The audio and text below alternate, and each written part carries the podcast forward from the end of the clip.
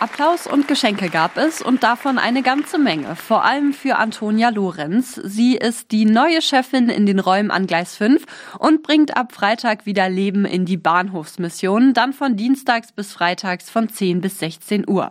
Lorenz freut sich darauf, dass es endlich wieder losgehen kann. Total schön nach dem langen Winter, wo sie zu hatte, dass wir heute hier mit Musik, Kaffee und Kuchen eine große Feier machen können. Viele Menschen kommen, es ist richtig viel los. Es ist total schön, der Bahnhof wieder so lebendig zu sehen und einfach auch so viele Menschen zu hören, die sagen, sie freuen sich, dass wir da sind, dass wir wieder offen sind und dass wir sozusagen mit unserem blauen Westen hier am Bahnhof wieder für gute Stimmung sorgen.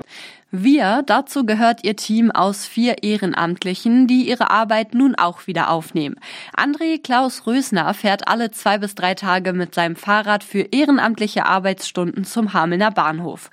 Es muss alles neu aufgebaut werden jetzt, sagt er, ist aber froh, dass er seinem Job wieder nachgehen kann. Man kann Menschen so gesehen helfen. Wenn man nichts zu tun hat, hier habe ich was zu tun, helfe Menschen und tue was Gutes. Wir helfen gerade den Leuten aus dem Zug oder in den Zug. Und eben war ein Mädel da, was fast den Zug verpasst hätte, weil sie auf den Zug gewartet hat, obwohl er schon da war. Aber wie gesagt, das ist gerade das Schönste, wenn man dann helfen kann. Ab Freitag geht's dann wieder richtig los mit dieser Hilfe. Um das zu feiern, haben sich gestern zur Neueröffnung knapp 50 Menschen im Bahnhof versammelt.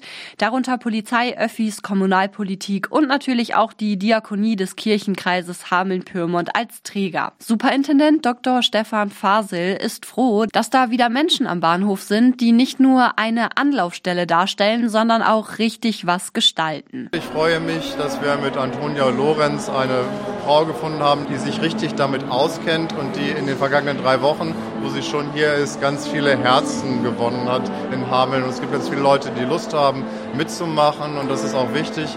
Denn Bahnhofsmission lebt vom Mitmachen. Ein starkes stadtpolitisches Zeichen sieht Oberbürgermeister Claudio Griese in dem Neustart. Die Bahnhofsmission kann jetzt wieder zum Anker des Bahnhofs werden. Zum einen ist die Bahnhofsmission mit ihren Mitarbeiterinnen und Mitarbeitern sehr dicht an den Menschen. Das heißt also, sehr früh können die schon Probleme oder Situationen erkennen, wo man gegensteuern muss oder vielleicht auch einfach nur helfen kann.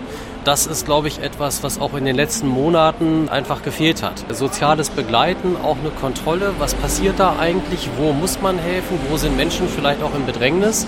Und vor allem, wo gibt es Menschen, die schlicht und ergreifend Hilfe benötigen. Da, glaube ich, haben wir mit der Bahnhofsmission so einen Frühindikator, die uns signalisiert hat, wenn es Schwierigkeiten gibt.